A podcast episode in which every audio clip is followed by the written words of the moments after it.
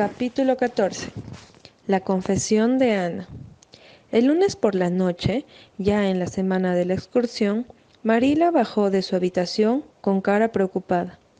Ana, dijo al pequeño personaje que pelaba guisantes sobre la inmaculada mesa, al tiempo que cantaba Nelly es la caña de las avellanos con un vigor y una expresión que daban crédito de las enseñanzas de Diana. ¿Has visto mi broche de amatista? Me parece que lo dejé en el alfiletero ayer, tarde cuando regresé de la iglesia, pero no lo puedo encontrar por ninguna parte. Yo lo vi esta tarde mientras usted estaba en la sociedad de ayuda, dijo Ana con lentitud. Crucé frente a la puerta y lo vi en el alfiletero, de manera que entré a mirarlo. ¿Lo tocaste? dijo Marila severamente. Sí, dijo Ana. Lo cogí y lo prendí a mi pecho para ver cómo quedaba. No tenías por qué hacerlo. Está muy mal que una niña se entrometa en primer lugar. No debiste haber entrado en mi habitación y en segundo lugar tampoco debiste haber tocado un broche que no te pertenecía. ¿Dónde lo has puesto? Oh, yo lo volví a colocar en el alfiletero. No lo tuve puesto ni un minuto. De verdad, Marila, no quise entrometerme, no pensé que fuera algo tan malo entrar y probarme el broche. Ahora que lo sé, no volveré a hacerlo. Eso es algo bueno que tengo. Nunca hago dos veces algo malo. No lo pusiste allí, dijo Marila. Ese broche no está en el mueble. Algo habrás hecho con él, Ana. Lo volví a poner allí, dijo la niña rápidamente. No me acuerdo si lo pinché en el alfiletero o lo dejé en el platito de losa, pero estoy perfectamente segura de que lo volví a dejar en su habitación. Volveré a echar otra mirada, dijo Marila, dispuesta a ser justa. Si lo pusiste en el mueble, allí estará todavía. Si no está, sabré que no lo hiciste. Marila volvió a su habitación e hizo una búsqueda escrupulosa no solo sobre el mueble, sino por todos los lugares donde pensó que podía haber ido a parar el broche. No lo pudo hallar y volvió a la cocina. Ana, el broche ha desaparecido. Has reconocido que fuiste la última persona que lo tuvo en la mano. Ahora bien, ¿qué hiciste con él? Dime la verdad. ¿Lo llevaste fuera y lo perdiste? No, contestó Ana solemnemente, mirando a los enojados ojos de Marila. Nunca saqué su broche de la habitación. Esa es la verdad, aunque tuviera que ir al patíbulo por ello. Claro que no estoy muy segura de que es un patíbulo, pero no importa. Así es, Marila. El así es de Ana solo pretendía dar énfasis en su afirmación, pero Marila lo tomó como un desafío. Creo que me estás diciendo una mentira, Ana. Sé que eres capaz. Ahora no digas una sola palabra más, a menos que sea la verdad. Vete a tu cuarto y quédate allí hasta que estés dispuesta a confesar. ¿Puedo llevarme los guisantes? dijo Ana dócilmente. No, yo terminaré de pelarlos. Haz lo que te ordeno. Cuando Ana se hubo ido, Marila realizó sus labores vespertinas con la mente turbada. Se hallaba preocupada por su valioso broche y si Ana lo había perdido, y qué maldad la de la niña al negar que lo había sacado, cuando cualquiera podía ver lo que había hecho. Y con una cara tan inocente.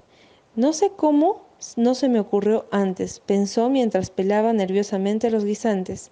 No creo que pensara robarlo, lo cogió para jugar o ayudar a su imaginación debe haberlo cogido, está claro, pues nadie ha ido a esa habitación hasta que yo subí esta noche y el broche ha desaparecido. Supongo que lo habrá perdido y no quiere reconocerlo por temor al castigo. Es algo terrible pensar que dice mentiras, peor aún que sus enfados. Es una terrible responsabilidad tener en casa una criatura en la que no se puede confiar. Hipocresía y falsedad es lo que ha demostrado. Eso me mortifica más que lo del broche. Si me hubiera dicho la verdad, no me importaría tanto. Aquella tarde Marila fue varias veces a su habitación y la registró en búsqueda del broche, sin hallarlo. Una visita nocturna a la huardilla no produjo mejores resultados. Ana persistía en negar que supiera algo del broche, y ello convencía a Marila de lo contrario. Se lo contó a Matthew a la mañana siguiente. Este quedó confuso. No podía perder la fe en Ana con tanta rapidez, pero debió admitir que las circunstancias estaban contra ella. ¿Estás segura de que no cayó tras el mueble? Fue lo único que pudo sugerir. He movido el mueble, he sacado los cajones y he revisado todos los rincones, fue la respuesta. El broche no está y la niña lo ha cogido, mintiendo además. Esa es la horrible verdad, Matthew Cuthbert. Bueno, ¿qué vas a hacer ahora? preguntó tristemente, agradeciendo en secreto que fuera Marila y no él quien debiera afrontar la situación. Esta vez no tenía deseos de entrometerse. Se quedará en su habitación hasta que confiese, dijo hoscamente Marila, recordando el éxito de ese método. Entonces veremos. Quizá podremos recobrar el broche si nos dice dónde lo llevó, pero de todas maneras deberá ser castigada severamente, Matthew. Bueno, te tocará a ti hacerlo, dijo Matthew cogiendo el sombrero. Recuerda que nada tengo que ver en ello. Tú lo dijiste. Marila se sintió abandonada por todos. Ni siquiera podía pedir consejo a la señora Lyne. Fue a la buhardilla con cara muy seria y de allí salió con cara más seria aún. Ana se negaba a confesar. Persistía en asegurar que no había cogido el broche. La criatura había estado llorando evidentemente, y Marila sintió un golpe de piedad que reprimió rígidamente. Al llegar la noche estaba, como decía, molida. Te quedarás en tu habitación hasta que confieses, Ana. Puedes estar segura, dijo con firmeza. Pero mañana es la excursión, gritó Ana. No me va a impedir ir, ¿no es así? ¿Me dejará salir por la tarde? Luego me quedaré aquí cuando quiera alegremente, pero debo ir a la excursión. No irás a la excursión ni a ninguna otra parte hasta que no hayas confesado, Ana. Oh, Marila. Pero Marila ya se había ido, cerrado la puerta. El miércoles amaneció tan hermoso y brillante que parecía exprofeso para la excursión. Los pájaros cantaban en tejas verdes. Las lilas del jardín lanzaban oleadas de perfume que entraban por cada puerta y ventana en alas de invisible viento y vagaban por las habitaciones cual espíritus de bendición. Los abetos de la hondana batían sus ramas alegremente, como si esperaran la acostumbrada bienvenida manera de Ana desde su buhardilla, pero ésta no estaba en su ventana. Cuando Marila le llevó el desayuno, la encontró sentada en su cama, pálida y resuelta, con los labios apretados y los ojos brillantes. Marila, estoy dispuesta a confesar. Ah, Marila dejó la bandeja. Una vez más sus métodos habían dado resultado, pero ese éxito le era amargo. Escuchemos qué tienes que decir, Ana. Cogió el broche de amastía, dijo la niña como repitiendo la lección. Tal como usted dijo. No tenía intención de hacerlo cuando entré, pero era tan hermoso Marila, cuando lo prendí de mi pecho, que fui vencida por una tentación irresistible, imaginé cuán estremecedor sería llevarlo a Idlewild y jugar allí a Lady Cordelia Sería mucho más fácil imaginarlo con un broche de amatista puesto. Diana y yo hacíamos collares de flores, pero ¿qué son las flores comparadas con las amastitas? De manera que cogí el broche. Pensé que podía devolverlo antes de que usted regresara. Dio un rodeo para alargar el tiempo. Cuando cruzaba el puente sobre el lago de las aguas refulgentes, me quité el broche para mirarlo otra vez. Oh, cómo brillaba al sol, y entonces mientras estaba inclinada sobre el puente, se me escapó de las manos. Así, y cayó abajo, abajo, más abajo, con destellos purpúreos, y se hundió por siempre jamás en el lago de las aguas refulgentes. Y esa es la mejor confesión que puedo hacer, Marila. Marila sintió que una ardiente indignación volvía a llenarle el corazón.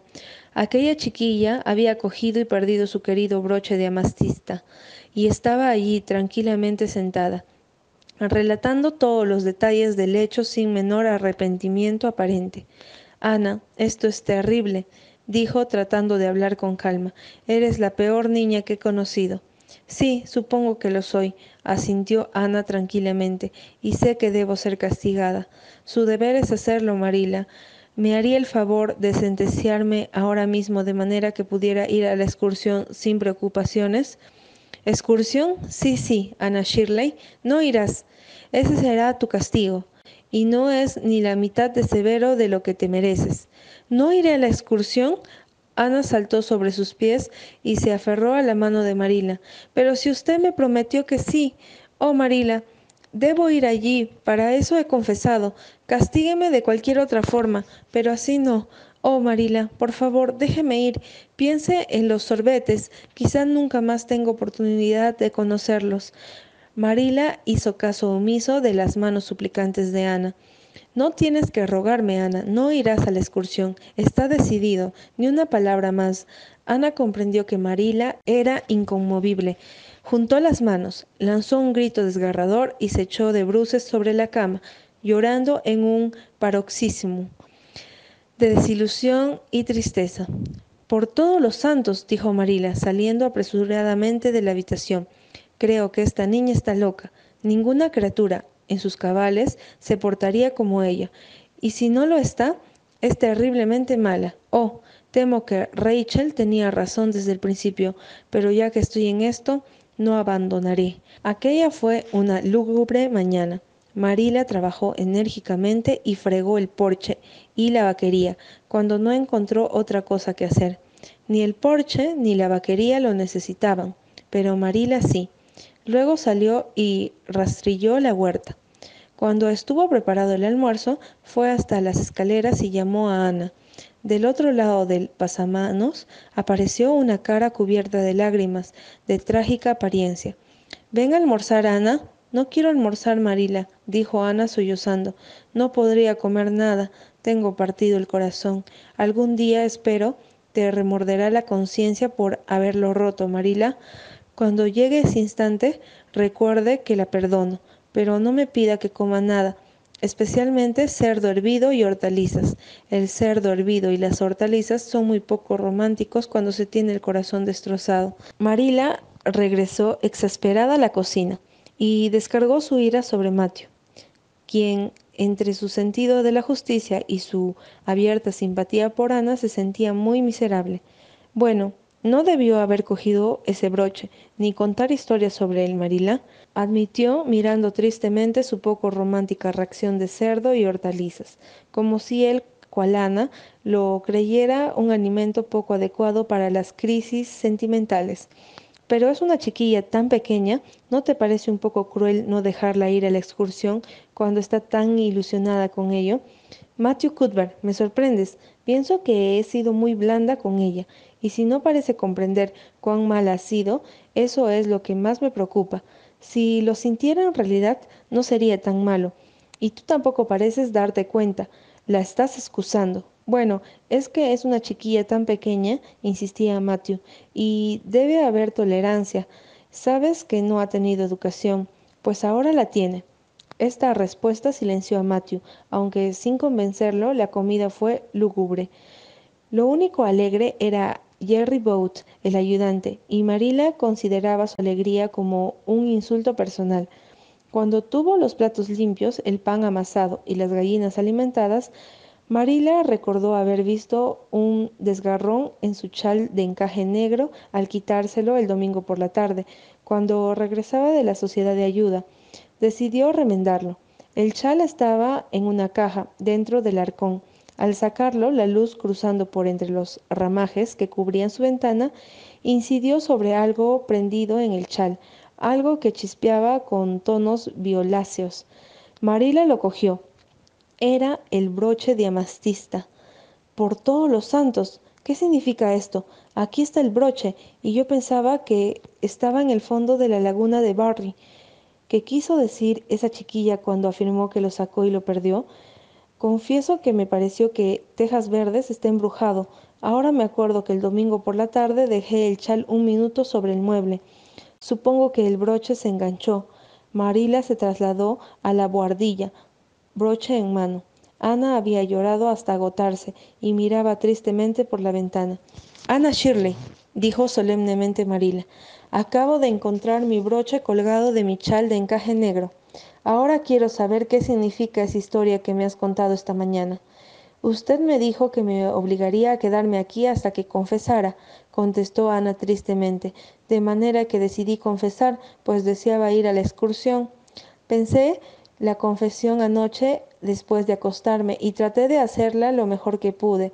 Lo repetí muchas veces para no olvidarla, pero como a fin de cuentas usted no me dejó ir a la excursión, mi trabajo fue inútil.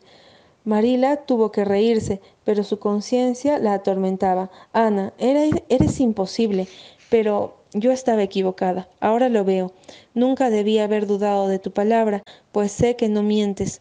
Desde luego no estuvo bien de tu parte confesar algo que no habías hecho. Hiciste muy mal, pero yo te llevé a ello. De manera que si me perdonas, Ana, yo te perdonaré y empezaremos de nuevo. Y ahora prepárate para la excursión. Ana saltó como un cohete. Oh, Marila, ¿no es demasiado tarde? No son más que las dos. Apenas si habrán terminado de reunirse y todavía pasará una hora antes de que tomen el té. Lávate la cara, peínate y ponte el vestido. Te prepararé la cesta. Hay bastantes provisiones en casa. Jerry te llevará en el coche hasta el lugar. Oh, Marila, gritó Ana volando al lavado. Hace cinco minutos me sentía tan triste que deseaba no haber nacido y ahora no me cambiaría por un ángel. Aquella noche volvió a Tejas Verdes, una Ana agotada y completamente feliz, en un estado de beatitud imposible de describir. Oh, Marila, He pasado unos momentos perfectamente idílicos. Idílicos es una nueva palabra que he aprendido hoy. Se la escuché a Mary Alice Bell. Es expresiva, ¿no? Todo ha sido hermoso. Tomamos un té espléndido y luego el señor Harmon Andrews nos llevó en bote por el lago de las aguas refulgentes, de seis en seis. Jane Andrews estuvo a punto de caerse por la borda. Se inclinó a coger unas flores y si el señor Andrews no la coge por el cinturón, hubiera caído, ahogándose probablemente. Me hubiera gustado ser yo. Hubiese sido una experiencia tan romántica estar a punto de ahogarse. Sería algo hermoso para contar. No tengo palabras para describir los sorbetes, Marila. Le aseguro que fue sublime. Aquella noche, Marila contó todo el episodio a Matthew mientras surcilla las medias.